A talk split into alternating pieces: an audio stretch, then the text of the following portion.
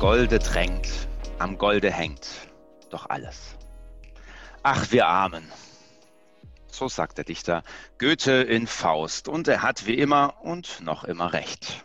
Mein Name ist Markus Hujara und ich begrüße Sie zu einer Cap Insight Podcast Folge heute in 24 Karat, wenn Sie so wollen.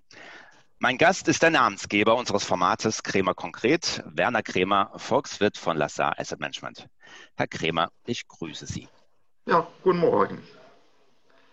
Ja, bevor es losgeht, Herr Krämer, das letzte Mal, als wir uns gehört haben, mussten wir ja kurzfristig umdisponieren, weil Sie in Quarantäne gegangen sind. Ich hoffe, Sie sind wohl auf und der Test ist negativ ausgefallen. Ja, alles wunderbar. War eigentlich auch klar, dass nichts ist, aber das ist halt einmal im Ausland, zwei Tage schon ist man in Quarantäne. Und es wird ja jetzt wieder mehr werden, weil jetzt noch mehr quarantäniert wird.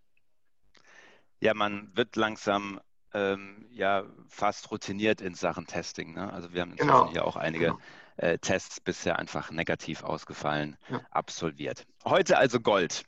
Der Podcast zu Gold ist ja gewissermaßen ein Heimspiel für mich. Ich stamme aus der Goldstadt Pforzheim, wo immer noch 75 Prozent der deutschen Goldverarbeitung stattfindet. Deshalb wurde mir quasi das Goldkettchen äh, in die Wiege gelegt. Wie ist das bei Ihnen so, wenn Sie an Gold denken? Was kommt Ihnen da als erstes in den Sinn? Ja, das ist tatsächlich, muss man mal sagen, vielleicht auch der Unterschied zum 50-Euro-Schein.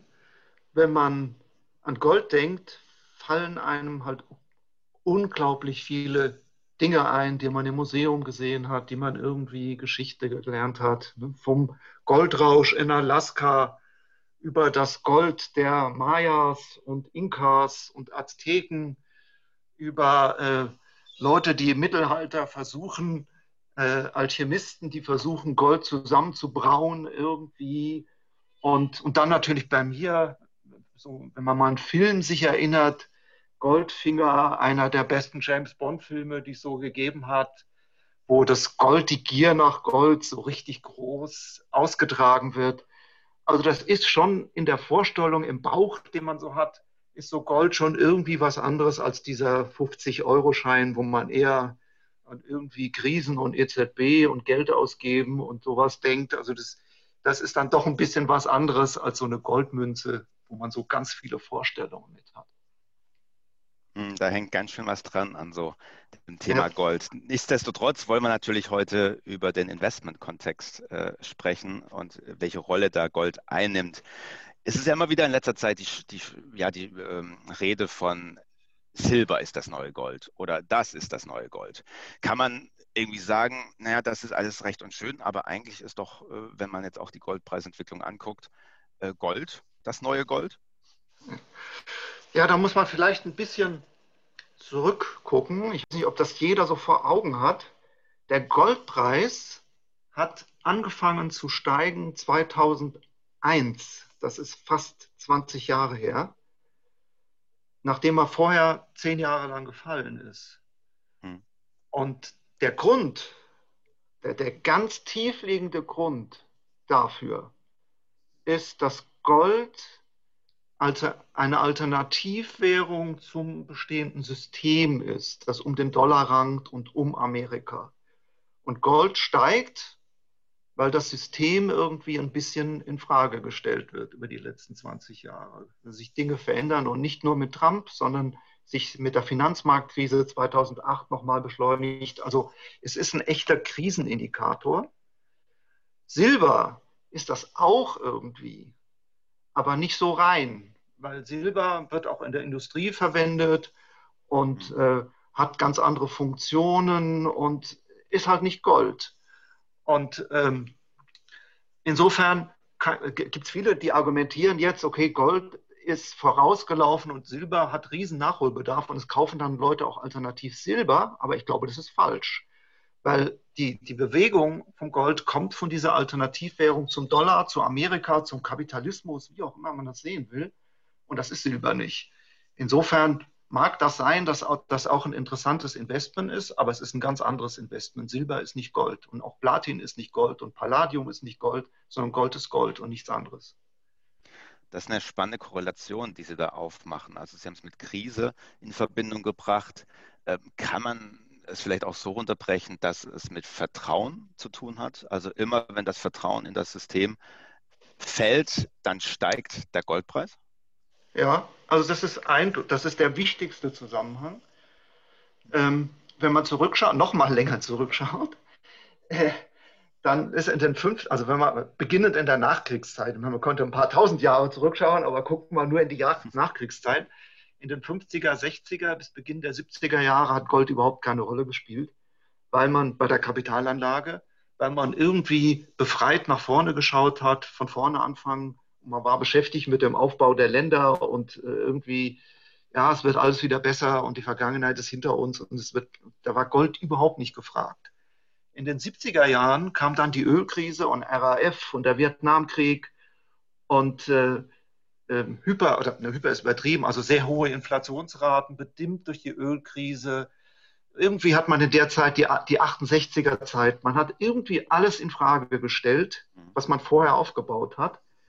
Und prompt hat dann in den 70er Jahren das erste Allzeithoch gemacht, ist also über die ganzen 70er Jahre gestiegen, insbesondere noch später, wenn man so vor Augen hat, Iran und plötzlich ist Carter mit dem Rücken an der Wand, äh, 79 also ganz viele politische Ereignisse, die einen haben fragen lassen, würde es eigentlich so weitergehen? Und dann hat Gold total abgehoben. Dann kam Anfang der 80er Reagan und Thatcher und Reformen und Veränderungen, auch Deutschland Kohl. Und irgendwie hat, die, hat sich die ganze Welt wieder gedreht und man hat wieder noch stärker positiv nach vorne geschaut in den ganzen 80er und 90er Jahren. Und ähm, es gab sogar ein, könnte sagen, ein Kult um die Aktie, 80er, 90er Jahre, alle Aktien gingen durch die Decken, auch damals so ein bisschen New Economy. Ähm, und kein Mensch hat nach Gold gefragt. Und in der Phase hat, ist ähm, Gold um 80 Prozent ungefähr gefallen. Das hat ungefähr bis 2000, 2001 gedauert. Und dann wird sich auch wieder jeder erinnern, was dann passiert ist. Der große Aktiencrash 2000 bis 2002 und alles, was man dann in den 80er und 90er Jahren gefeiert hat, war wieder in Frage gestellt. Wenn man gesagt hat, du, das war vielleicht doch alles zu viel und diese New Economy und Produktivität und es wird alles besser, das stimmt alles gar nicht. Und ist dann von dort relativ zügig übergegangen, von der Krise übergegangen in den, die äh, Finanzmarktkrise und jetzt in diese Pandemie. Und das, das lässt einen halt so ein bisschen am System zweifeln, auch wenn jetzt das System vielleicht gar nichts für diese Pandemie kann. Trotzdem hat man das Gefühl, man ist wieder in einen Zeitenwechsel eingegangen. Irgendwie wird alles anders nach vorne und die, die, die Vergangenheit ist wieder ein bisschen in Frage gestellt. Und deshalb haben wir jetzt über die letzten 20 Jahre, wenn auch mit kleineren Unterbrechungen, im Prinzip eine Hosse in Gold gehabt, weil ja, Alternative zum Dollar, Alternative zum System, wenn die Welt untergeht, sozusagen, dann habe ich immer noch meine Goldmünzen im Keller oder im Garten vergraben. Äh, das ist so ein bisschen die Psychologie. Und man kann natürlich auch sagen, also wenn man sagt Kritik am System und Unsicherheit, das ist auch ein, eine Kritik an der politischen Klasse, vielleicht auch an der ökonomischen Klasse, an uns auch, ähm, weil man so sich nicht mehr sicher ist, ob, ob das, ob die Zukunft, sagen wir mal ganz simpel gesagt, ob die Zukunft besser ist als die Vergangenheit und ob nicht irgendwann diese, all diese Gelddruckereien und diese Verteidigungsmaßnahmen und das Schuldenmachen ob das nicht irgendwann Konsequenzen hat. Und diese Verunsicherung, die treibt am Ende den Goldpreis. Und ähm, das ist das, was man jetzt auch die letzten zwei Jahre wieder ziemlich, ziemlich deutlich gesehen hat, dass das Gold fast bei 2000 Dollar angekommen ist. Und mal ganz kurz zurückgeblieben, 2000 im Tief war Gold bei 200 Dollar. Also das hat sich verzehnfacht über die letzten beiden Jahrzehnte. Das ist schon ein gewaltiger Anstieg. Ja, vielen Dank für die kleine äh, Geschichte des Goldes. Und ganz spannend natürlich, wenn man das äh, so runterbrechen will. Früher hat man Könige an Gold erkannt. Heute erkennt man die Kritik an Königen in Goldinvestments. Äh, das ist gut, ja. Das stimmt. Vielleicht nennen wir die Podcast-Folge so. Mal gucken. Ähm, ja, also wenn man genau in diese Geschichte guckt, man kann mit Gold ja auch im Portfolio-Kontext und im Investment-Kontext viel anfangen. Ja, also ob es äh, jetzt also, ein sicherer Hafen ist, ob es Absicherung ist im Portfolio-Kontext oder eben auch reine Spekulation, ne, wenn man darauf wettet, dass eben so eine Goldentwicklung in eine gewisse Richtung weitergeht. Ähm, ja. Welcher Funktion wird Ihrer Meinung nach denn Gold aktuell am meisten eingesetzt und ist das denn dann auch immer sinnvoll, es so zu tun? Ja, also man muss auch da natürlich eine gewaltige Veränderung auch feststellen über die letzten Jahre durch eine Finanzinnovation, wenn man so will. Klassisch war das ja so, äh, Gold, da musste man irgendwie Münzen kaufen oder Barren. Das war immer ziemlich illiquide. Ja, das ist ja schwierig, wenn jetzt ein Großinvestor mal 100 Millionen in Gold machen will da ist das naturgegeben nicht so ganz einfach, das Gold durch die Gegend zu transportieren, irgendwo zu lagern. Deshalb war historisch gesehen Gold natürlich was fast ausschließlich für Privatanleger, für Privatleute, die einfach irgendwie sich für irgendwas absichern wollten. Seit ein paar Jahren gibt es ja diese Finanzinnovation ETF und dann bezogen auf ähm, Gold dann ein ETC, Exchange Traded Commodity. Also man kann quasi an der Börse über ein Wertpapier, über einen Fonds indirekt Gold kaufen. Und die, die Firma, bei der man das kauft, lagert das Gold dann woanders ein. Und das hat den Goldmarkt sehr stark verändert, weil jetzt Gold nicht mehr nur von Privatanlegern gespielt wird oder Leute von der Schmuckindustrie wie in Pforzheim, sondern von institutionellen Anlegern, die zur Absicherung für mögliche Krisen oder weil Gold wenig diversifiziert ist mit, mit Aktien und Renten, ähm, als Beimischung in Multi-Asset-Portfolien beispielsweise Gold kaufen. Das hat so ein bisschen einen anderen Charakter, weil natürlich der, der Institutionelle, der jetzt in Gold investiert, jetzt nicht an den Weltuntergang glaubt, der, oder in der Regel nicht an den Weltuntergang kauft, sondern tatsächlich im Portfoliokontext kauft für gewisse Sicherungen hofft auf Diversifikation, auf Streuung in eine andere Assetklasse, äh, nutzt natürlich auch die Dynamik des Marktes, weil es nun mal gerade steigt. Da sind verschiedene Aspekte drin. Aber der Markt ist tatsächlich ein ganz anderer als vor ein paar Jahren, weil es gibt dann Spieler in diesem Markt, die es vor zehn Jahren gar nicht gegeben hat. Früher hat man wirklich dann geguckt, wie ist das mit Gold in Indien und in China und wie ist die Schmucknachfrage dort, wie ähm, ähm, was denkt der Privatkunde gerade. Und jetzt kommt aber in starkem Maße auch dieser Faktor Großinvestor in ETCs oder ETFs, wenn man auch so nennen will, oder in Zertifikaten gibt es ja auch noch die Möglichkeit. Äh, und da gibt es ähm, natürlich auch eine ganz andere Marktdynamik auch, wenn plötzlich in großem Stil rein und raus gegangen wird, was, was mit Münzen so ohne weiteres ja nicht geht. Jetzt sind nicht alle unsere Hörer institutionell Anleger. Ähm, was, was eignet sich denn besonders gut? Also das ETC-Investment oder man kann, kann ja auch durchaus in Minenaktien und so weiter im, im ja, Fonds ja. investieren. Was spricht für die verschiedenen Arten des ja, Gehen wir das mal äh, kurz durch. Also der, der klassische, die ursprüngliche Idee ist ja, man hat Münzen, also so eine Krüger Rand oder so einen kleinen Barren. Der hat natürlich den Vorteil, wenn ich jetzt so wirklich in den Weltuntergang glaube. Viele Leute denken, das Bankensystem geht unter in all diesen Krisen. Dann brauche ich natürlich einen Goldbarren, der zu Hause im Garten vergraben wird oder irgendwie. Wenn ich den nämlich im Banksafe habe, nutze auch schon nichts. Wenn die Bank weg ist, ist der Goldbarren auch weg. Also müsste ich den eigentlich zu Hause irgendwo hinlegen. Das ist aber jetzt wirklich für den, der, der wirklich ganz irgendwie für, ja, an die deutschen 20er und 30er Jahre denkt. Hm. Ähm, Barren und Münzen haben aber für den Privatanleger noch einen anderen Vorteil. Die sind nämlich nach einem Jahr steuerfrei. Also wenn, wenn ich jetzt diese Hosse mitgenommen hätte, ich hätte bei 200 gekauft und hätte jetzt bei 2000 verkauft, wenn ich mal das so ausdrücken, dann habe ich 1800 steuerfrei. Ähm, aber, und das ist ein Nachteil, ne, das ist ziemlich illiquide. Ich habe riesige Geldbriefspannen, wenn ich kaufen will. Ähm, es ist nicht so ohne weiteres, also es ist schon mittlerweile auch ein bisschen ein Markt da, aber das ist halt nicht so einfach wie eine Aktie, wo ich kurz im Depot weg ist es, sondern das ist aufwendiger. Die ETCs oder ETFs haben halt den Vorteil, dass ich mich gar nicht um die einzelnen Barren und Münzen kümmere, sondern ich kaufe an der Börse diesen ETC oder ETF, wie man es nennen will. Und äh, indirekt wird dann trotzdem dieser Goldbarren irgendwo gelagert, den ich gekauft habe. Also die Beispielsweise die Eurex bietet das an. Die lagern das dann irgendwo ein, sodass ich eigentlich auch den Bestand an Gold habe. Nur sehe ich den nicht. Den, den lagert halt die Eurex ein, aber trotzdem ist es mir zuortbar. Da gibt es eine ganze Reihe von Sachen. Steuerlich, Privatkunde, muss man tierisch aufpassen. Da wird nämlich jeder anders behandelt. Es gibt welche, die werden behandelt wie Gold, als direkt als Münze, also steuerfrei. Es gibt aber auch andere, die sind ein bisschen anders, ein Hauch anders und dann ist es nicht steuerfrei. Also man muss tatsächlich da ziemlich genau aufpassen. Woran erkennt man, ob es steuerfrei ist? Ja, da muss man wirklich ziemlich tief recherchieren, wie das Ding aufgesetzt ist. Aber klar ist, die, bei denen es steuerfrei ist, die machen natürlich Werbung damit. Also diese, dieses Standardding von der Eurex ist steuerfrei.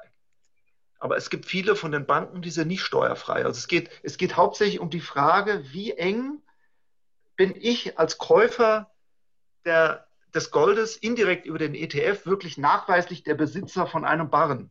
Und deshalb kommt es ziemlich genau darauf an, wie in den Bedingungen drinsteht, dass ich sozusagen sagen kann, okay, in dem Schließfach 7 liegt das Geld von Herrn Krämer und über die Eurex und das kann ich bei der Eurex und das kann ich bei manchen anderen nicht. Und deshalb muss man es einfach überprüfen. Bevor man so ein Ding kauft, muss man das sicherstellen, weil das ist natürlich zentral. Ob ich Kapitalertragssteuer zahle oder nicht, wenn ich so eine Bewegung habe, das können mal ein paar tausend Euro sein. Unterschied. Ne? Das muss man sich, also da muss man schon klar hinschauen. Und dann gibt es natürlich noch die Funktion der Aktien, Goldminenaktien. Da schreiben im Moment auch alle, die sind unterbewertet und das ist wahrscheinlich auch so. Also Gold ist stärker gestiegen als die Aktien in dem Bereich, weil man so bei Rohstoffen, Konjunktur und so, da ist man dann doch ein bisschen zurückhaltender. So, da könnte man natürlich auch investieren, das hätte auch einen größeren Hebel. Aber meine Argumentation ist natürlich, Gold ist wirklich die Alternativwährung und wenn ich auf Sicherheit setze, dann muss es Gold sein.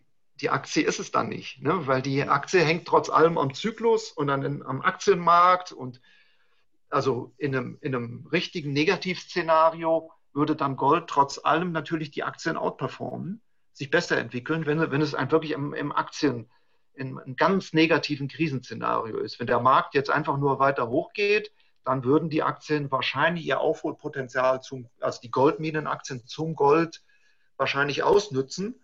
Aber so ein bisschen ist es ja nicht das Investment in den Aktien, sondern ich will das ja alternativ zu Aktien eigentlich haben. Ich will ja Renten Aktien und Gold in einem Paket haben und dann muss ich eigentlich das Gold letztlich im ETC oder in der Münze kaufen, wenn ich wirklich so diese Krisengedanken im Kopf habe.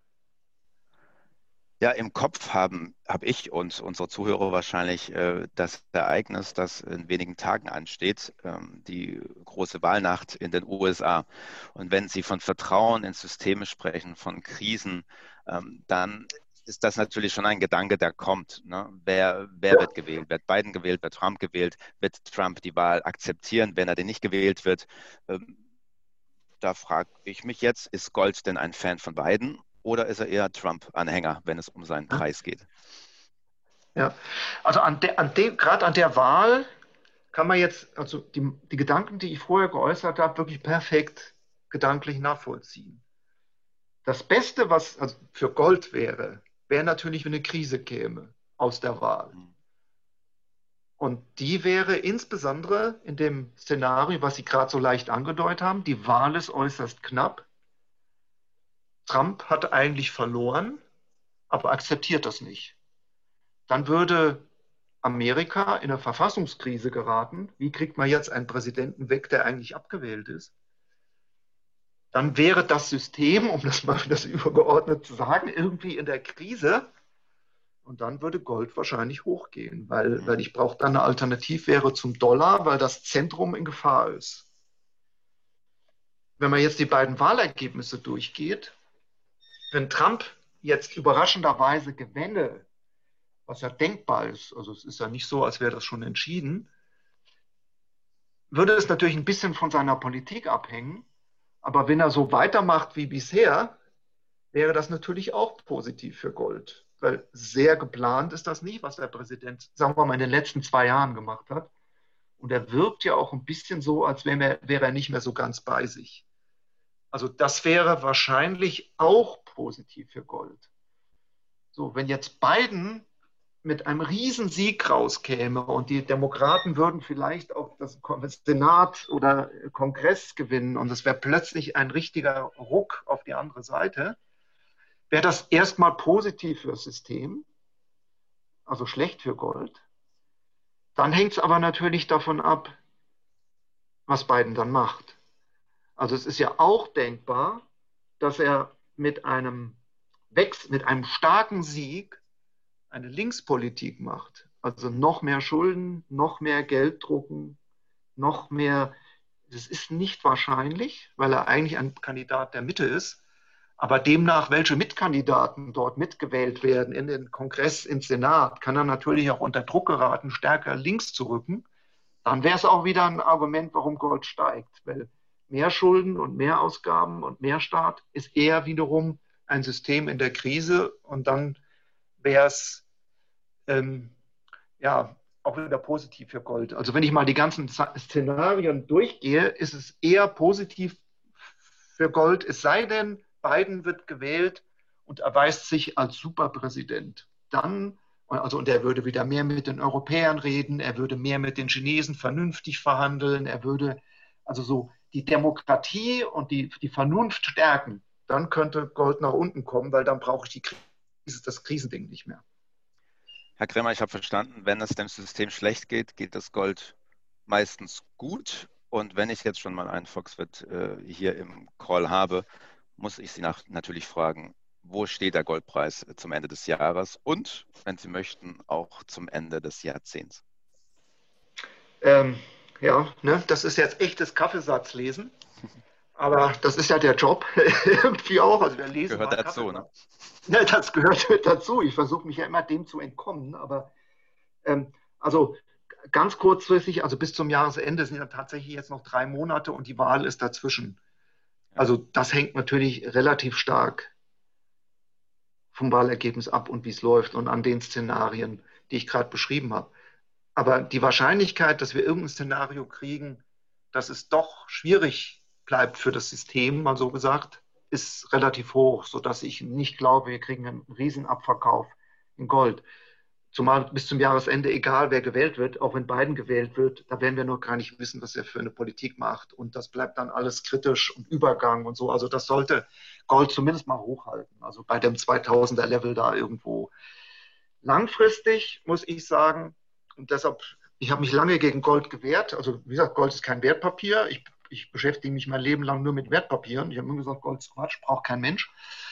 Aber Tatsache ist, durch die Entwicklung der letzten 20 Jahre bin ich im Moment tatsächlich so ein bisschen der Meinung, das System ist tatsächlich in der Krise. Es gibt so viele ungelöste Fragen, auch wie der Übergang in so eine grüne Gesellschaft gelingen kann. Wie viel Geld braucht man da, um das umzusetzen? Wie schwierig ist das?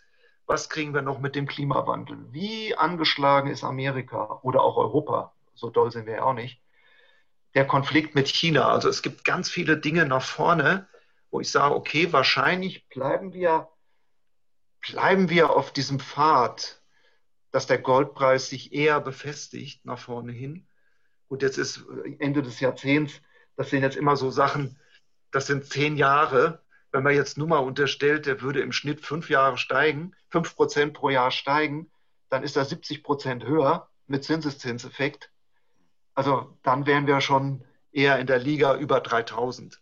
Also das würde ich jetzt, wenn ich einfach eine Punktlandung sagen müsste, würde ich das wahrscheinlich sagen, da geht das Richtung 3000, aber das ist jetzt wirklich, ja, also fast gewürfelt. Aber äh, auf jeden Fall die, die Aussage, die ich jetzt hier machen würde, ich glaube, dass über das nächste Jahrzehnt der Goldpreis eher fest bleibt, weil das System in Schwierigkeiten.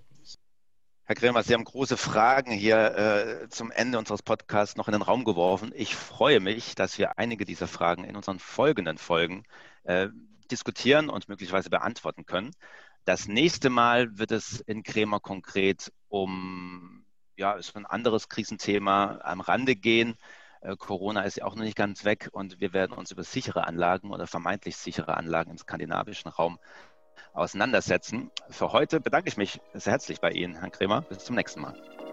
Ja, tschüss.